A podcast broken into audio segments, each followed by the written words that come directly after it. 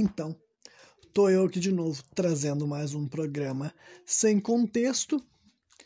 E daí para iniciar o programa de hoje, eu vou estar tá falando para vocês aqui sobre um conceito que eu achei muito interessante, né, quando eu descobri isso aqui, né, que de certa forma eu já sabia, né, mas eu descobri que existia um termo para explicar o que é uma eusocialidade. Eusocialidade, sabe, é o mais alto grau de organização social dos animais, né, presente na, nas sociedades conhecidas de animais, né? Deve, você pode estar pensando em sociedade de animal, né? Qual a sociedade mais avançada, né? Em questão de organização social, organização social. Qual é a sociedade mais avançada, né? Que a gente compreende. Muita gente poderia estar imaginando que seria nós, né, os seres humanos. A gente teria dado para nós mesmos esse título. Mas não, na verdade não é esse o caso, não as sociedades que a gente considera as que têm né, um grau de um grau de função assim é de organização social, mas em questão assim biológica, de como ela funciona, de quão útil e funcional ela é, sabe? É, são criaturas tipo assim as formigas, as abelhas, as vespas, os cupins, né? Então são todos insetos, né? Então, de certa forma, eu acho que muita gente já devia imaginar que os insetos são muito avançados nessa questão, né? Quando tu, qualquer pessoa pessoa que já parou para observar a vida de um inseto e já assistiu documentários sobre que mencionam como que funciona a vida de uma colmeia de abelhas, né, ou de né, um formigueiro, tu entende como que elas funcionam de um, de um jeito muito mais avançado do que o nosso mesmo, né? E mas de vez em quando até refletindo, pensando a respeito de como essas sociedades funcionam na prática a gente dá uma bugada, né? Tipo a própria abelha, né? E, na verdade, todas essas sociedades, todas têm uma rainha. O que, que é a rainha? A rainha é a única fêmea daquela espécie que gera vida, sabe? Só ela que pare. As outras fêmeas todas da, da colmeia, do formigueiro, elas são estéreis, sabe? ela controla o que cada um vai fazer através daquele negócio dos feromônios, né? Que ela que produz, ela que decide, ela que controla, e eles são organizados porque é num sistema, né? Que seria assim de castas, bem dizer, né? Que elas são atribuídas funções diferentes, né? Operário, sabe? E etc. Se for uma formiga soldado ou uma abelha que faz isso, faz aquilo outro, eu não sei, né? não sou especialista sobre nenhuma dessas coisas, mas tem uma noção mínima de como elas funcionam, né? Então é muito bizarro, né, quando a gente para para pensar nisso. Então, essas são as sociedades, essas são, né, as formas de vida que a gente conhece que tem uma função, que elas funcionam da melhor forma possível, sabe? As abelhas, eu já vi alguns artigos que falam, já, é, artigos científicos que elaboram por que, que as abelhas são a, a, forma, a forma de vida que é mais importante para o planeta continuar funcionando, né, basicamente, né? Que a, as abelhas são, por exemplo, assim, muito mais importantes do que nós. Isso não é difícil de saber, né? né?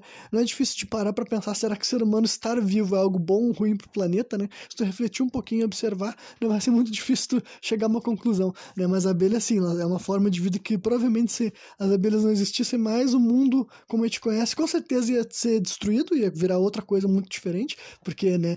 Ia mudar drasticamente o que a gente enxerga, o que a gente vive, ia mudar por completo se as abelhas daqui. Então, essa é uma forma de vida muito importante, né? Com todo esse processo de polinização, né? Falaram que originalmente elas existiam no hemisfério norte, mas com o aquecimento global elas vieram para o hemisfério sul também, e nesse meio do caminho elas se espalharam, bem dizer, para o mundo inteiro. Então, né? As abelhas são muito responsáveis para o nosso planeta funcionar, né? Mas daí agora, falando das formigas, né? Eu quero, antes de esse assunto não acaba só aqui, entendeu? Isso é só um gancho, porque tem a parte que eu acho ainda mais interessante sobre toda essa questão de eu socialidade, né? Mas passando para as formigas, que as formigas também têm algumas questões que eu acho que são, né, que são diferentes assim de das abelhas também, né? Até pela forma assim de algumas informações que eu estava vendo recentemente que eu não sabia, por exemplo, a quantidade de, de formigas que existem no mundo, né? Falaram que elas representam cerca de 15 a 20% de toda a biomassa animal que existe no mundo, sabe? Isso daí seria que basicamente falaram que provavelmente o peso das formigas existentes no nosso planeta, né, que para quem não sabe as formigas existem, sabe, há milhões de anos, né, desde a época dos dinossauros mesmo, lá eles conviveram, elas provavelmente elas surgiram no período Cretáceo, é que acreditam-se hoje em dia, né? Mas elas começaram a se reproduzir, se espalhar e nascer novas espécies lá no período Jurássico. Então as formigas estão aqui há muito tempo e elas nunca tiveram que, tipo, elas foram evoluindo, claro, mas agora elas já estão nessa forma perfeita que elas são, entendeu? Elas não precisam de melhorar, entendeu? Não tem o que melhorar na sociedade delas, assim como na abelha, sabe? Elas já estão perfeitas, né? Mas o ponto quer dizer que o peso das formigas hoje em dia estima-se que supera o peso da humanidade inteira, né? Todo, todas as formigas do mundo poderiam pesar mais que todos nós, né? Então, assim estima-se que exista cerca de 10 quatrilhões de, né, de eu não sei, aí eu não entendi se é, 10 quatrilhões é, é 10 quatrilhões de, de formigas na Terra, né?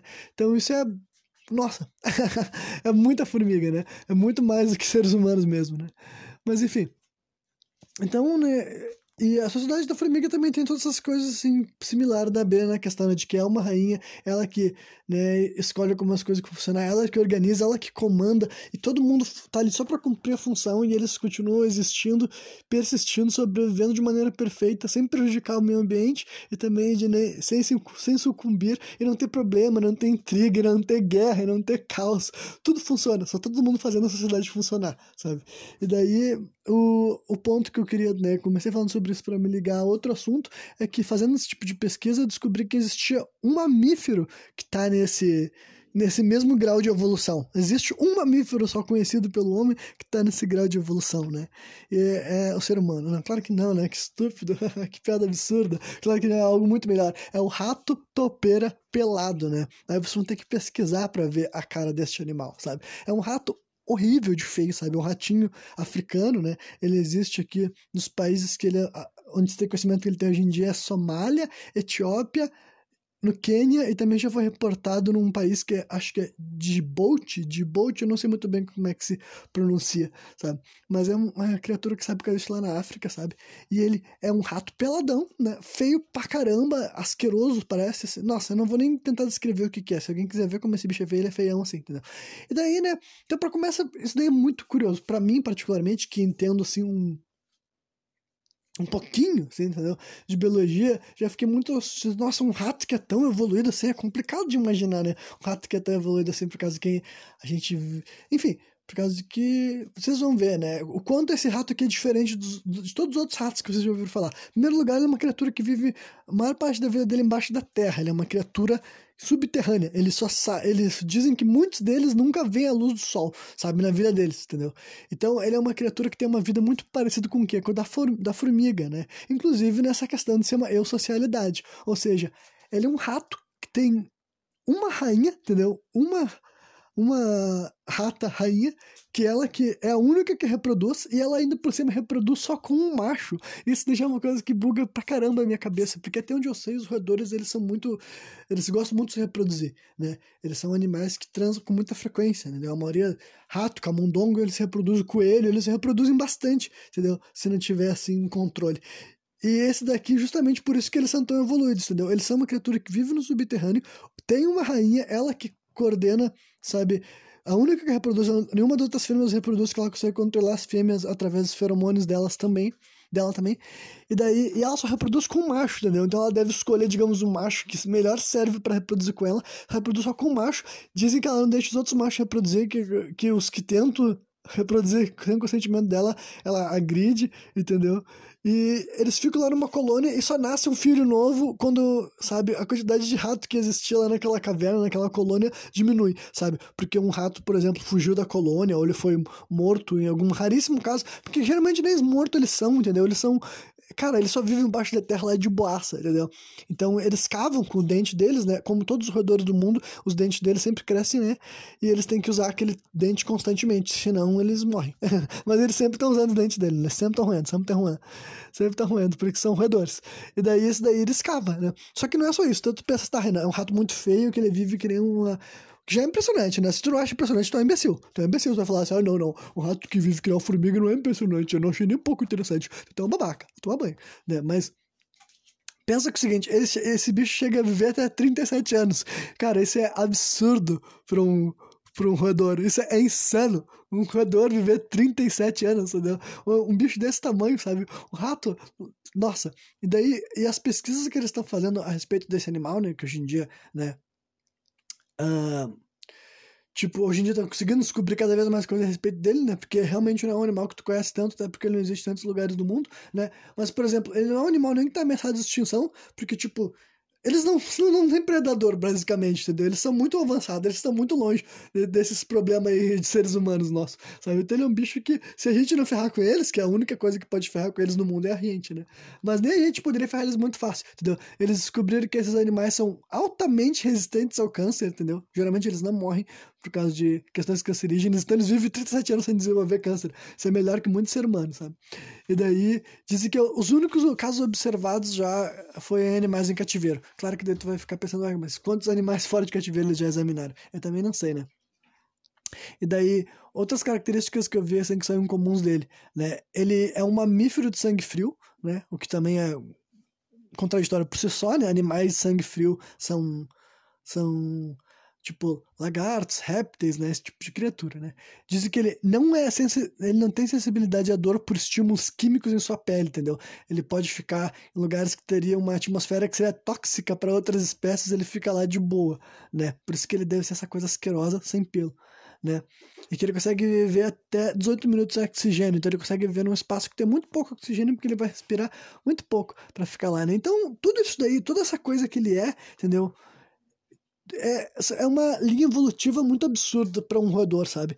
Cara, o bicho pensa que, sabe, essa criatura em algum momento da história, algum momento da existência, que ainda não tem esse tipo de esclarecimento, né, com precisão, mas ele era um roedor como os outros que a gente conhece, ele tinha pelo, ele vivia por aí morrendo, ele falou, quer saber, mano, eu vou para baixo da terra nessa porra. Cara, e olha que ele conseguiu se adaptar. Ele ficou pelado, ele conseguiu sobreviver com pouco oxigênio, ele ficou cego, porque ele não precisa enxergar, tá, ele só vive farejando e com o dente e com a audição. Né? Então eles todos ficaram cegos, porque eles nunca vão ver a luz do sol, então que porra que importa, né? Enxergar.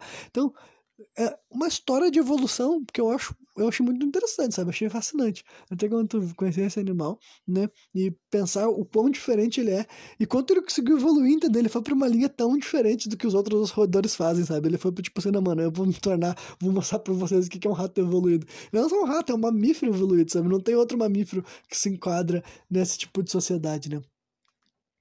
Mas enfim, e é isso, acho que eu já falei bastante sobre uh, essas criaturas aí e tal. Mas eu tenho outros assuntos para falar, obviamente, nesse programa não vai acabar aqui. mas era só assim para começar com algo que eu tava entalado na garganta há um tempo, porque eu pensei, ah, eu posso comentar a respeito disso, porque, porra, cara, no mínimo é interessante, entendeu? Como eu falei, se tu não achou nem um pouco interessante, deve ser uma pessoa muito chata, deve ser insuportável, né? E por falar em pessoas insuportáveis, hoje muito do meu dia eu tava conversando com os meus amigos. Tem um grupo, né? Tem um chat, né? Para quem já viu os programas antes de ter esse nome sem contexto, lá atrás que a gente tentou fazer uns programas em grupo, entendeu? Tem um grupo de amigos e tudo mais. E daí a gente tem um chat assim no WhatsApp. E hoje foi um dia que, ocasionalmente, a gente conversou bastante, sabe? Geralmente esse grupo não tem lá muitos papos, né? Que tem grupo de amigo no Facebook, no, Facebook. No, WhatsApp, no WhatsApp sabe como é que é, né? De vez em quando cada um tá fazendo alguma coisa e os malucos vão falando dos assuntos aleatórios um por cima do outro. E não, é isso aí, não fala muita coisa. Só que hoje foi um dia que o pessoal foi ficando online, se respondendo, né? Com uma mistura de conversa séria, paralela à zoeira, à piada. Foi um monte de papo que rendeu ali e tal, e eu pensei assim, bom, eu vou aproveitar para trazer um, um parte desses assuntos, parte desses tópicos, né? Eu vou trazer assim para o pro programa sem contexto de hoje, mas né, muitos deles são um pouco sensíveis, a verdade é essa, entendeu? Muitos dos assuntos que a gente estava conversando ali e tal, em parte sério, depois a gente fazer umas piadas sobre esse tipo de tema, né? Muitos assuntos ali que foram falados foram assuntos sensíveis, né? E para transcrever um programa para uma audiência que eu não sei quem é, não sei quem está ouvindo, como é que a pessoa vai perceber as minhas palavras do outro lado, fica meio difícil, até porque eu só, né, um ponto de vista eu só tenho o meu, eu sei o que os outros falaram e tal, mas, né, não tem como argumentar pela cabeça dos outros, eu não sei que é linhas de raciocínio que estabelecem uh, os critérios na cabeça dos outros na hora de elaborar os seus porquês, suas motivações nas suas crenças, né. Mas depois dessa excelente engambelada, eu vou escolher assim algum dos vários temas que a gente abordou lá nesse papo de amigos ali e tal, que eu posso estar tá trazendo assim para refletir aqui junto com a audiência. tem uma questão assim tal que eu vou começar, então vamos falar. A gente conversou sobre a Índia, né? E meus amigos, assim tal. Várias conversas, assim, assuntos paralelos relacionados à Índia, né? E daí, uma das coisas que eu tava. Que eu acho assim muito interessante ali e tal, sobre toda essa. Cara, a Índia por si só tem várias questões muito interessantes, né? Tipo, em primeiro lugar, porra, o fato de ser uma Aqui já vou deixar bem claro que eu vou falar muito assim de coisas que eu tô assumindo baseado em coisas que eu já li, que eu já pensei, né? Porque a moral da história é que a Índia é um, um lugar do mundo comentado, né? Não é como se fosse tipo um país desconhecido. A gente fala a respeito da Índia. O que, que se fala a respeito da Índia? Bom, muitas das coisas que se fala a respeito da Índia, né, são achismos, né? Algumas coisas são piadas, algumas coisas são preconcebidas, outras coisas são críticas reais, outras coisas são, né, outras coisas são simplesmente fatos, né? Vamos começar sobre o primeiro fato que eu acho que que eu sempre tento me reiterar a respeito dele na minha cabeça na hora de tentar refletir sobre esse mundo indiano, né? Então, né, claro que também a opinião da pessoa que nunca teve lá, blá blá blá, é só eu refletindo aqui, né? Porque eu, sendo, enquanto não me proibirem, eu vou pensar sobre todas as coisas do mundo, né, gente? Se tu não quiser que eu pense sobre alguma coisa, não deixa eu saber que esse assunto existe, né? Então, a primeira coisa que tem que pensar a respeito da Índia para entender como lá as coisas devem ser doidas é a questão de, da população, né? É a segunda maior população do mundo, né? Ela já está beirando ali a China. Hoje mesmo eu dei uma repesquisada sobre esse assunto. Em número de 2021, parece que a, a Índia está com 1,300 não sei quantos bilhões, né? Então, 1 bilhão e 300 mil pessoas, e a China tem 1 bilhão e 400 mil, né? Não é números inteiros, tem mais algumas quantidades de pessoas ali e tal, mas elas estão quase chegando a 1 bilhão e meio, as duas nações, né? Mas nessa, hoje, nessa conversa de hoje, a gente estava falando mais da, Índia. A gente já falou muito sobre a China também, eu posso falar sobre a China também, mas né, vamos continuar sobre a Índia, né? Então, é um lugar que tem muita gente, né? Para vocês terem uma noção de, assim, de proporção, acho que tem. Eu acho que dá para traçar vários paralelos entre o Brasil e a Índia. Tipo, quando eu digo traçar vários paralelos, não que tenham semelhanças práticas, entendeu? Até por questão, pô, várias questões óbvias, né? A Índia já é uma, ah, uma nação, né? Existe um, um governo, um império lá na Índia há milhares de anos, sabe? Há mais de dois mil anos já tem gente morando lá na Índia estabelecida com, uma, com questões culturais remanescentes. Não é que nem o Brasil, que a gente vive num país assim colonizado e mistura de etnias, de nações, de circunstâncias uh, históricas, né? Que aconteceram muito mais recentemente, nos últimos, sei lá, 600, 500 e poucos anos, né? Então são coisas muito diferentes. Mas agora em questão, assim, por exemplo, são dois países muito grandes, né? São dois países que a gente chama de continentais, né? A Índia, ela Acho que ela, eu não sei exatamente a área delas, mas na minha cabeça acho que a gente tem uma proporção parecida, né? Posso estar errado, mas acho que nós somos dois países né, muito grandes, né? E também questões que a gente sabe que vai ter desigualdades, né? Assim como o Brasil é um país com muita desigualdade, né? Para quem ainda tem dúvida, para quem ainda pensa que não, pensa que sim, não. O Brasil é um país que tem muita desigualdade, com certeza. Mas a Índia também tem. Só que o que muda pra caramba nessa nossa matemática, entendeu? Eu já sei que eu já penso que o meu país é um país que enfrenta várias dificuldades, né? Eu sei que é um país que eu imagino que ele ele tem uma má gestão até má intencional, sabe, na minha opinião. Eu acredito que muito do sucateamento que a gente enfrenta aqui no nosso país não é por acaso, não é como se fosse um erro de má gestão. É como se realmente a gestão que é para ser mesmo, é isso aí. Nada mais do que isso mesmo, sabe?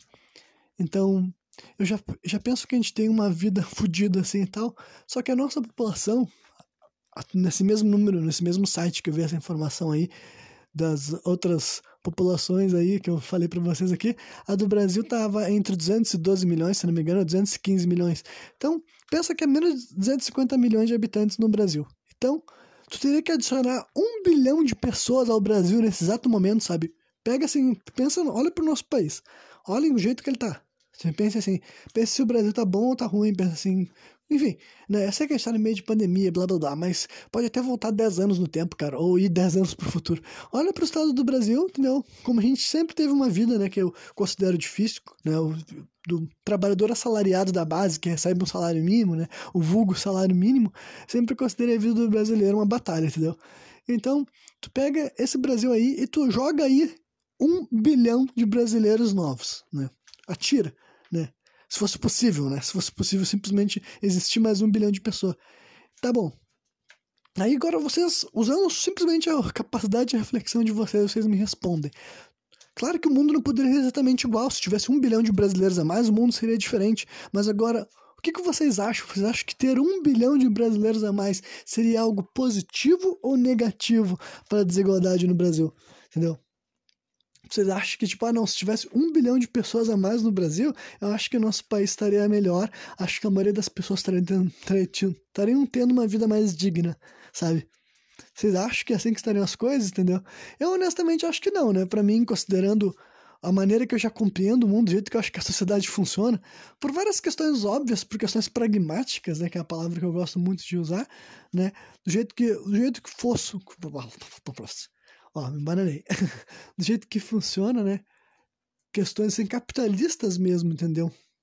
Quando tu pensa assim, nossa, se o que está em excesso no mercado, entre aspas, é pessoas, a vida humana vale menos, entendeu? É uma maneira que eu calculo, sabe? Num sistema capitalista que pretende que fazer com que as pessoas, né, uh, se sustentem, elas têm que criar uma, por exemplo, assim, elas têm que fazer alguma coisa para justificar elas existirem, elas têm que se, né, se tornar uma, uma ferramenta de lucro de alguma maneira para a nossa sociedade. Então, se é uma sociedade que tem muita gente para oferecer essa questão, né?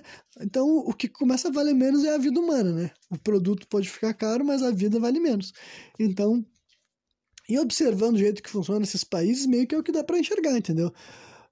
Num, num, país que tem mais de um bilhão de pessoas, tu acha que essa, a maioria desse país está vivendo bem? Tu acha que a maioria de um bilhão de chineses vive bem? A maioria que um bilhão de indianos vive bem? Tipo, eu não acho nem que a maioria dos brasileiros vivem bem. Então, por que, que eu ia achar que um Brasil com mais de um bilhão de pessoas ia estar tá melhor? Entendeu? Pelo contrário, o que eu sei que estaria o quê? Cheio de gente. Entendeu?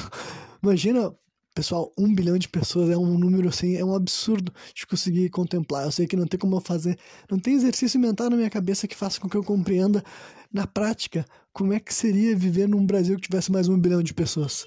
Mas seria, olha, muito populoso, sabe? Muito, muito, muito, muito, muito populoso.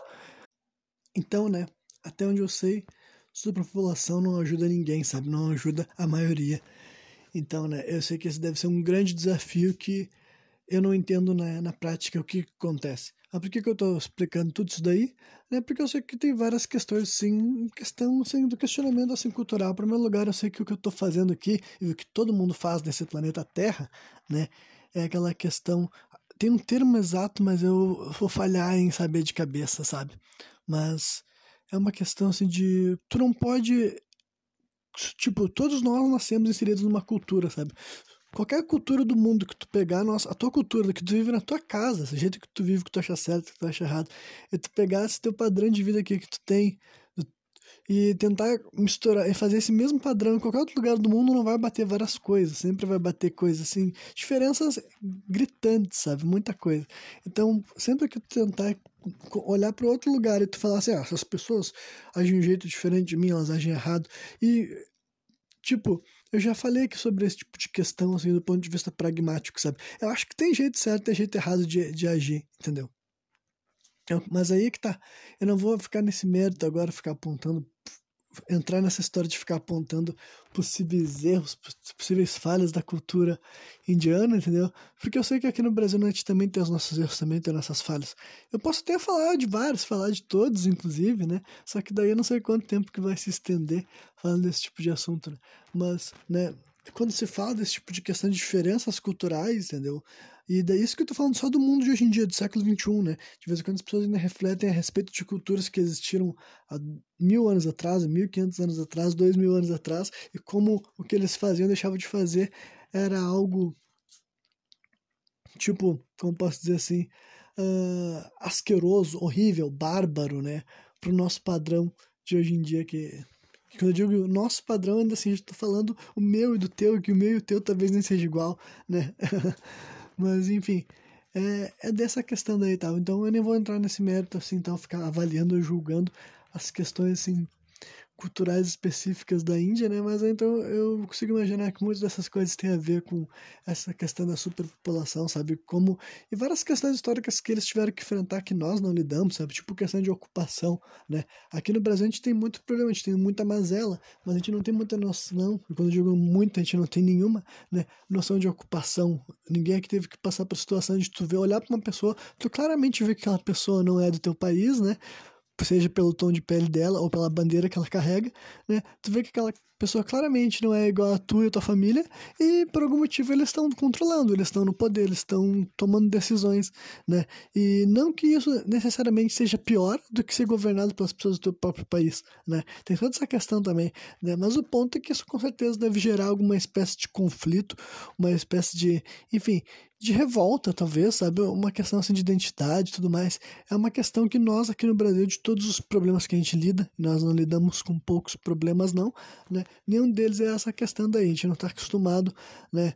Não é como se tu tivesse que, quando for caminhar em qualquer lugar, tu fosse ver uma pessoa assim que não é do Brasil, que não porta a bandeira do Brasil, e essa pessoa vai estar aqui tendo autoridade acima da tua, né? Agora, o, a Índia já teve essas questões, ela teve, já foi, teve momentos do, da história dela que ela estava sendo governada por uma nação que não era ela, né? e daí, né, tem esse tipo de diferença assim que também eu acho que deve ser marcante para toda uma geração que isso daí tem né, reflexos nas gerações futuras também tal assim como nós também temos nossas né questões marcantes também da nossa história aqui no Brasil né mas eu acho que é melhor eu ir para o outro lado lá que eu estava falando do da questão assim da, das diferenças culturais, o que eu vou querer falar daí eu acho que eu vou aproveitar para falar sobre essa questão assim, da, da parte pragmática das questões culturais, sabe? Esse é o grande problema, esse é o grande tema, sabe? Muito do quando, quando as pessoas fazem esse tipo de combate né, de ideias, de argumentos, de como a maneira de agir, o que, que é o certo, o que, que é errado. As pessoas sempre caem muito no discurso da moral, muito no discurso da ética, né? Ou ficam nesse papo de tipo assim, ah, tu não pode julgar os outros porque tu não nasceu na cultura deles. Assim, tipo, eu não tô falando sobre julgar os outros, sobre julgar.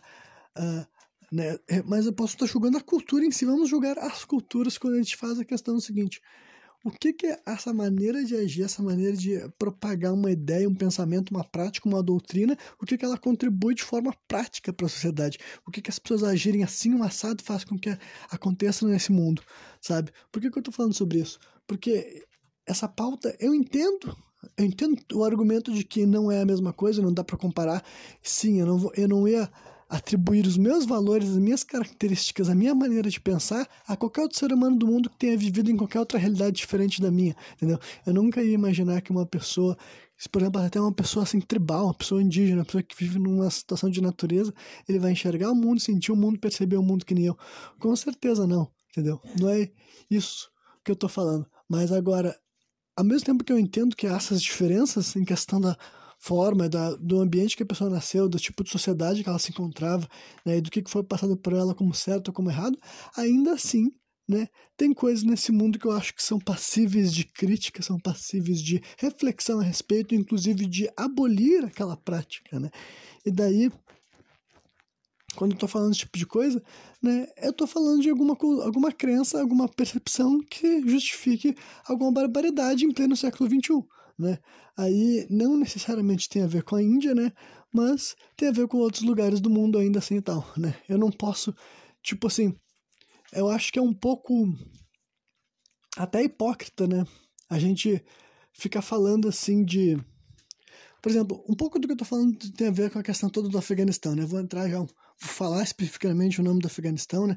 Por toda aquela questão lá da agora que voltou a ficar ocupado pelo Talibã e tudo mais, né? Eu conheço muito pouco sobre essa questão do Talibã, inclusive do, Afeganistão, inclusive, né? Mas muitas das coisas que eu vi recentemente, que eu ouvi sobre isso é recentemente, né? É sobre a questão que o Afeganistão, sei lá, é um povo que sempre teve sendo invadido, sempre teve sendo atacado, né? E eles nunca foram dominados por completo, né? Eles estão em batalha interna. Dizem que a primeira vez que o Afeganistão resistiu a uma invasão foi contra Alexandre o Grande, né? Isso faz muito tempo.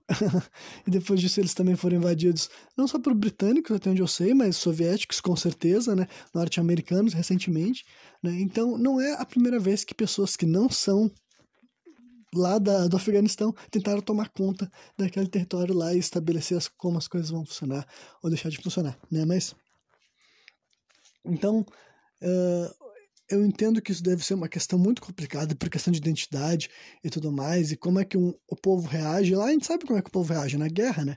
É uma, um, uma nação, né? um, um país que está acostumado com a batalha, com o combate armado, com desde sempre, basicamente. Nunca teve uma época realmente desse país que as pessoas descansaram em paz, imagino, né? É, tá acontecendo esse tipo de coisa lá durante muito tempo, né? Mas nada disso eu acho que pode ser usado para validar que aconteça vários retrocessos do famoso, do infame ou famoso, né, de direitos humanos. Quando eu ouço muita gente revoltada com essa questão de direitos humanos, eu fico assim pensando assim, cara, tá, vamos falar real de direitos humanos. Sabe o que, que quer dizer essa questão de direitos humanos? Sabe o que, que, quer dizer quando as pessoas estabelecem regras do que tu pode ou não pode fazer com o ser humano, e daí as pessoas gostam de chilicar na internet e querer falar de essa questão de direitos humanos como se fosse ruim. Dizer, cara, só porque o ser humano se, começou a se preocupar com esse tipo de conceito, que aqui a gente vive numa sociedade que a gente chama de civilizada, entendeu? Porque tudo isso que a gente tem na nossa volta aqui, cara, é muito frágil, entendeu? É muito frágil. A gente só é civilizado quando a gente tem um acordo mental, entendeu? Enquanto nós, sociedade, a gente tem um acordo mental do que nós aceitamos e do que nós não aceitamos. O que é tolerável e o que é intolerável, sabe? É simples assim, não tem nada além disso, sabe? Então, os direitos humanos é o que evita que a gente viva uma barbárie, o que a gente viva o que a humanidade sempre foi. O que a humanidade sempre foi? Bom, se vocês estão tendo dificuldade de imaginar, vou dizer que a humanidade sempre foi. A humanidade sempre foi agressiva, foi violenta, a humanidade sempre estuprou, sempre praticou pedofilia, né? Vamos entrar agora nesse assunto, vou entrar do nada assim nesse assunto, entendeu? Vou entrar nada nesse assunto por causa que foi parte da conversa que eu tive assim com os meus amigos também hoje, de como essa cultura do abuso sexual, da pedofilia tá intrínseca com a humanidade até o presente dia de hoje, sabe? Hoje em dia é super moderno, sabe? Esse conceito nosso, cara, olha só. Todos os seres humanos adultos que falam sobre as pessoas não terem relações sexuais com pessoas com eh, crianças, adolescentes abaixo de 18 anos que seja, entendeu? Todas as pessoas que falam esse tipo de discurso é um discurso super moderno, sabe? Super, hiper, mega, ser recente. Na história da humanidade, isso daí é tipo assim, ó, é, a gente está vivendo, digamos, a primeira geração que as pessoas falam sobre isso, entendeu? É a primeira da história da humanidade que a gente está conversando sobre, uma, sobre o fato de que agora que uma menina ela menstruou, não quer dizer que está na hora dela começar a ter relações sexuais com o homem e ser esposa dele, entendeu? Esse é o primeiro momento da história primeiro, primeiríssimo momento da história, sabe? Antes disso, tudo que a gente viu até então, a humanidade nunca se importou com esse nosso famoso maioridade agora, que as pessoas agem como se isso fosse uma norma estabelecida desde sempre, né? Tipo, essa maioridade super, hiper, mega recente, né? Uma coisa que a gente tá tentando instaurar, eu diria. Eu diria que ainda é uma luta nossa diária ainda para a gente convencer a humanidade de que é assim que pode ser que seja a melhor maneira de governar. Porque de vez em quando as pessoas agem e elas falam como se as coisas tivessem sido sido tudo decididas estabelecidas, muito bem decretadas, está tudo garantido. Cara, não tem nada garantido na sociedade. Absolutamente nada. Se tu achar que tem qualquer coisa nessa sociedade que tu vive que é garantido que as coisas vão ser assim para sempre, tipo, pensa a respeito, entendeu? Tu tem que fazer, tu tem que, se tu quer que uma coisa mude, tu quer que as coisas sejam diferentes, tu sempre tem que fazer parte dessa mudança, porque nada é garantido, sabe? É tipo essa questão, né? E quando eu falei da questão dos rapazes, também a gente vê uma sociedade no mundo que o homem, o, o, o, jovem, o homem novo, entendeu? Ele foi muito abusado sexualmente. Daí eu posso falar de história por história, caso por caso. Qualquer lugar do mundo que tu for observar, conhecer a história, tu vai saber que era corriqueiro cenários, situações onde os jovens rapazes eles passavam por abuso sexual. Isso e não que isso não aconteça hoje em dia em 2021, entendeu? Não que a gente não saiba de situações de abuso sexual relacionado, sabe, essa questão de pedofilia, né? Hoje em dia no século 21 de um, um homem abusando de um garoto mais jovem, entendeu? Mas isso daí sempre aconteceu na história, entendeu? Desde tipo assim, em organização da questão dos samurais, como funcionava a relação homoafetiva lá na, na parte da Grécia, entendeu? A gente sempre viveu no mundo, numa sociedade, daí é que tá esse termo que eu estou usando pedofilia também é um termo do século XXI, entendeu? Então eu estou usando o meu raciocínio de Renan, de alguém que nasceu em 1993 e vive até hoje em dia, e considerando isso pedofilia, entendeu? Tô falando que isso que eles estavam comentando é pedofilia. O que essas pessoas viviam, o que elas sentiam, se elas achavam que elas estavam fazendo certo ou errado, é claro que era infinitamente diferente, entendeu? Tenho completa noção disso, né? Mas o ponto é, é que em questões pragmáticas, ou tá errado ou não tá errado, entendeu? Isso que eu, esse que eu tô querendo forçar as pessoas a reconhecerem quando elas entram nesse tipo de assunto, entendeu? Ou é prejudicial que um rapaz de 12, 13, 14, 15 anos esteja tendo relações sexuais regulares com um cara mais velho que ele. E claro que muitas vezes era contra a vontade. Por exemplo, esse tipo de história assim, relacionada a esse tipo de coisa de abuso mesmo, toda essa questão assim de navegar de navio. É, vamos usar a nossa consciência de 2021, né? A gente tem uma pessoa com muitas informações, a gente tem noção de como é que uma sociedade funciona, a gente tem noção de como é que o cérebro humano funciona, a gente tem muita noção de como é que as coisas acontecem, a gente consegue refletir. Então tu pensa no navio, entendeu? Na época que... Toda a época da colonização e também das viagens, enfim, quando o pessoal pegava um navio, os europeus pegavam um navio e eles ficavam três, quatro meses por aí navegando. Só um monte de homem dentro do navio, entendeu? E muitos desses homens também, além dos caras da tripulação mesmo, também tinham os rapazes, tinham os jovens, tinham os garotos que eles eram, muitas vezes, tipo assim, eles eram vendidos pelas famílias, no caso. Não necessariamente vendido, né? Mas, tipo, ele era mandado para trabalhar, mas quem recebia o salário por ele eram os pais dele. Então a família basicamente sabia que o moleque ia sair de casa, entendeu? tipo, então era uma boca menos para sustentar, e ele ia ficar um tempo lá navegando, né? E é sabido, né, muito bem documentado, no caso questão assim, de diários, relatos, né, que esses moleques, eles eram abusados sexualmente regularmente, né? O que que tu imagina que vai acontecer, né? Um monte de homem no navio durante meses, sabe? Aqueles guris, ele ia ter que fazer as limpezas, ele ia ter que escovar o chão, eles iam ter que fazer esse tipo de função mais assim, sabe? A mais baixa da organização social lá dentro. E daí tu acha que os caras, todo esse monte de homem, com o padrão de mentalidade que eles tinham naquela época, sem se importar se é certo, se é errado, se é o caralho, sem se importar com a questão de civilidade que eu falo, entendeu? Tu acha que esse tipo de coisa não acontecia? É óbvio que acontecia, né? É documentado que aconteceu, mas agora eu tô escancarando se tu tinha dúvida, né? Isso daí aconteceu em todos, cara, todo qualquer lugar, todas as culturas, todas as sociedades, em tribos indígenas também, isso não é novidade, entendeu? Não é novidade, não é tipo assim. É como se fosse exceção, entendeu? Sempre aconteceu. O homem, sabe? Nativos de várias regiões do Brasil têm fazendo relações que hoje em dia, pro nosso padrão que a gente enxerga hoje em dia, a gente consideraria como pedofilia, tá ligado? Então a, a humanidade se cre cresceu através de estupro e cresceu através de, de, abuso sexual. A gente chegou até aqui vivendo isso, entendeu? A gente que tá vivendo um novo mundo, uma nova sociedade que a gente tá começando a tentar instaurar umas novas ideias, realmente uma nova ideia. Essa história de tipo assim, procriar por amor e laço e todos esses negócios novos, assim, entendeu? A gente tá realmente, isso é muito pós-moderno, sabe? E tem muita gente que eu vejo quando eles entram nesse tipo de debate, é, ou eles estão muito passional sobre o assunto, entendeu? Ou eles estão agindo como se já fosse tudo certo e já tá tudo estabelecido e vai ficar assim para sempre. Tipo, não é, cara. Não é. O ser humano, a gente só tá funcionando assim, entendeu? Por causa dos direitos humanos. Só porque a gente concorda que tem muita coisa que é um absurdo. Só porque a gente concordou, sabe? Que muitas das coisas que a gente julga, sabe? Quando a gente fala assim de por exemplo, quando vem crítica à igreja, as pessoas falam de cruzada.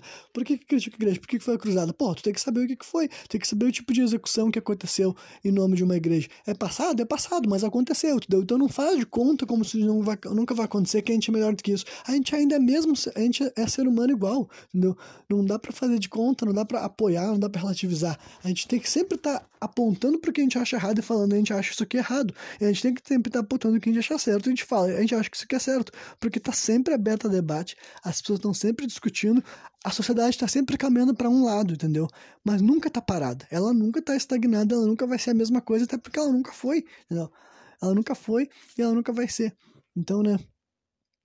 parte eu realmente acredito no poder da civilização, sabe? Eu acredito que eu tô aqui falando e articulando com as pessoas porque, né, hoje em dia as pessoas estão afim de pensar, estão afim de refletir, estão afim de querer ser melhor. Eu quero ser melhor, eu quero contribuir de uma maneira melhor, eu quero ser prejudicar menos. Enfim, eu quero ser uma pessoa né, com toda uma mentalidade própria minha, que eu articulei através das minhas convicções pessoais, mas essas coisas, né, tendem a ser importantes para mim, e eu acredito que realmente isso vem no poder da civilização, sabe? Eu sei que sem as minhas crenças, eu sou um animal. Exatamente isso, entendeu? Todo mundo é.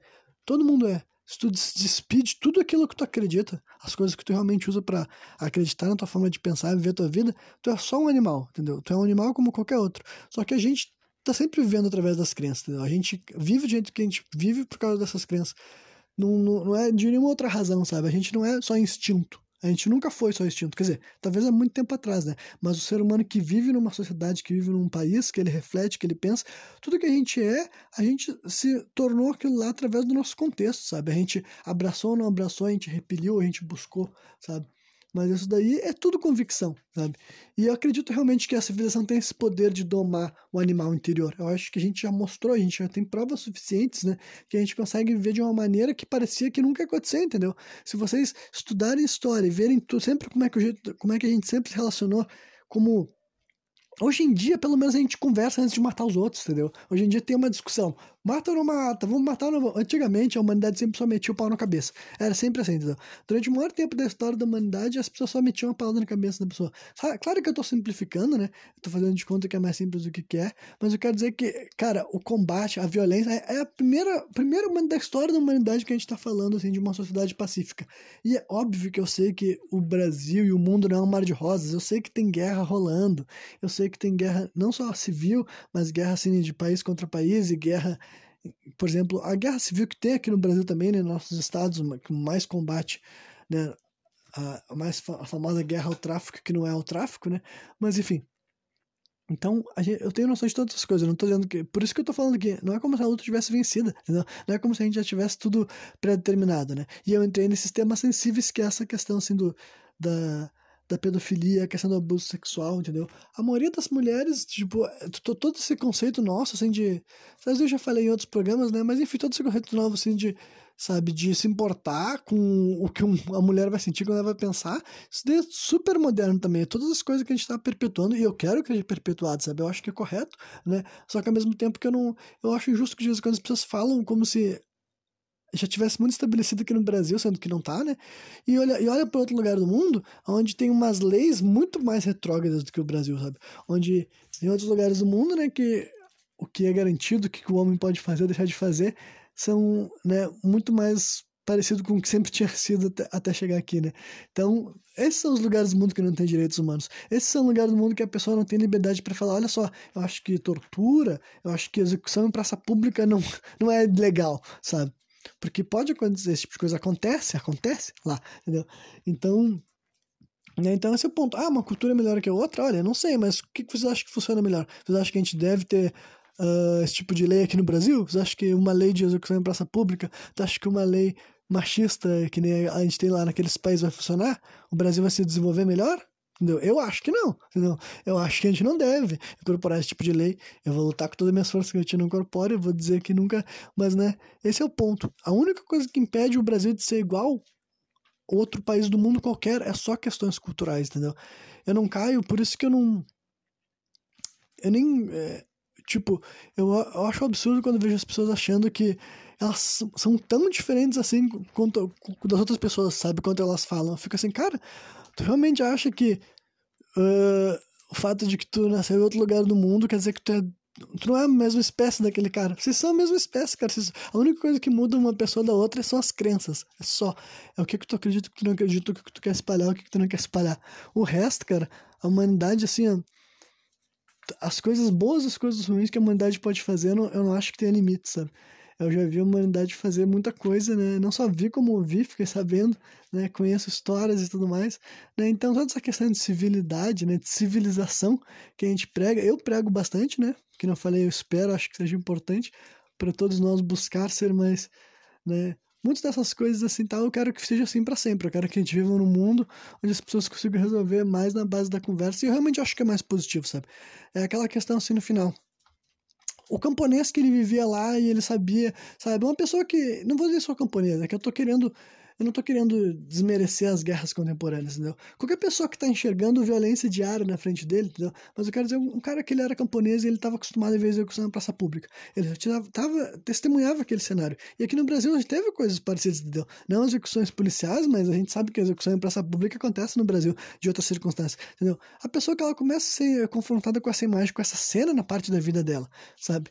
Que efeito que isso vai ter realmente funcionar? Ela vai ser uma pessoa mais dura emocionalmente do que uma pessoa que não tem que enxergar esse tipo de coisa no dia a dia dela, na rotina dela, na vivência dela? Provavelmente ela vai, mas isso daí vai ser uma coisa positiva para o desenvolvimento da sociedade? Isso daí vai ajudar essa pessoa a ser melhor? Ou isso daí vai ser um tipo de trauma que aquela pessoa vai ter que o resto da vida ter que ficar lidando de alguma forma? E geralmente a forma que se lida com esse tipo de trauma não é lá tão positiva, né? Mas agora, pensem, entendeu? Pensem porque a humanidade sempre foi muito mais. A gente, a violência sempre foi muito mais escancarada, sabe? Muitas das coisas que as pessoas chamam assim de gatilhos hoje em dia, entendeu? Cara, esses gatilhos só, só, não, só não estão acontecendo, eles só chegaram a um ponto de que a gente pode chamar eles de gatilhos, a ideia deles, porque agora a gente está só conversando sobre essas coisas. A gente parou de ser tão animal e tão selvagem quanto a humanidade sempre foi até o presente momento, entendeu? E quando eu digo a gente, realmente eu tô falando aqui do Brasil, do contexto, porque eu sei que tem outros lugares do mundo que pode ser mais selvagem do que já foi, né? Mas, né? Então, nunca se esqueçam isso, entendeu? Nunca tomem por garantido que a gente já venceu, entendeu? Vocês, que tipo de mundo vocês querem viver, entendeu? Que tipo de realidade vocês querem encarar, né? Porque eu também me preocupo com as coisas, eu também penso com essas coisas, né? Então, olha, esse programa ficou doido. Eu não sei tudo que eu falei, eu misturei muito assunto diferente, entendeu? Caguei um monte de regra, mas, né? Ah, é o jeito que eu penso, entendeu? Me dá preguiça as pessoas que elas entram em todos os debates querendo relativizar, entendeu? Eu não entro nas conversas para relativizar. Se no final do assunto eu vou pegar e vou dizer assim, ah, não sei, tanto faz, pode ser, pode não ser, eu nem abro minha boca, tá ligado? Se eu entro numa, numa conversa que e eu tenho um posicionamento, o meu posicionamento é esse e eu vou defender ele até o final, até que alguém mostre alguma coisa que não seja assim, que não seja assado, né? Então, é, até para mim, até essas questões que as pessoas gostam de relativizar, entendeu? Eu entendo todas o mundo já existe todas as culturas do mundo, muitas coisas condenáveis. Sabe, nazismo, o nazismo foi uma cultura. E aí agora, a gente tem que abraçar o nazismo? É engraçado que o nazismo todo mundo aceita que condene, né? O nazismo virou bode expiatório. Eu vou fazer outra declaração polêmica só para acabar com esse programa aqui, ó. O nazismo virou bode expiatório, entendeu? Que o nazismo é uma coisa horrível, que ele é condenável, com certeza ele é. Mas ele não é a única coisa, entendeu? O Hitler não foi o único filho da puta do mundo. E o mundo gostou de vender a ideia de que o nazismo é o exemplo do mal, sabe? Para todo mundo ganhar, sabe? Tipo, os Estados Unidos falam, ah, vamos falar que o nazismo é um problema, a Rússia fala, vamos falar que o nazismo é um problema, vamos todo mundo fazer de conta que, entendeu? que o Hitler é o, sabe, o, a encarnação do diabo na Terra, mas olha, na minha opinião, ele foi um dos ditadores, nem sei se dá pra. É, enfim, ele foi um dos grandes filhos da puta, assim, que chegou no poder no mundo, mas eu vou te dizer que ele não foi o único, ele não foi o pior de todos, não, entendeu? Teve um monte de gente com mais sangue na mão do que o Hitler, e as pessoas não tratam como se ele fosse a encarnação do diabo também, entendeu? E, né, então esse é um exemplo de uma cultura que, assim, ó, todo mundo concorda que dá para escrachar, entendeu? Mas agora eu acho que tem muitas culturas no mundo que merecem ser escrachadas. Tem muita coisa no mundo que as pessoas sempre fizeram, continuam fazendo, ainda querem fazer, que eu acho que são passíveis de ser condenadas, revistas e adaptadas por questões pragmáticas mesmo, entendeu? E, né? Não, não precisa nem ser por bom coração, não. O caralho não, é por questão funcional, cara. De como o mundo funciona melhor quando a gente não age que nem os, os animais, né? Eu acredito que a, gente chegou até aqui justamente controlando o animal interior. E hoje em dia a gente tem que continuar, caralho. Não tem que parar, não tem que voltar para trás, entendeu? Não tem que agir de voltar com a barbárie. Se a gente é, a gente é um macaco com ansiedade que chegou ao ponto de poder estar tá aqui agora conversando, dialogando, discutindo, querendo resolver as coisas de uma maneira que funcione. Né? A gente tem que fazer alguma coisa com isso. Mas né, nunca ache que a, a, a batalha está vencida, nunca ache que a guerra acabou. Porque assim, ó, pra gente virar um agulho asqueroso e horrível, que nem a humanidade sempre foi, é dois toques, entendeu? É só a maioria se convencer de que tá na hora para de voltar a barbárie e a barbárie volta na hora, né? Então, é isso aí, não, não descansem na hora de, de tentar construir uma sociedade, um mundo, né? Então é isso aí. Sexta-feira eu tô de volta novamente, trazendo mais um programa sem contexto.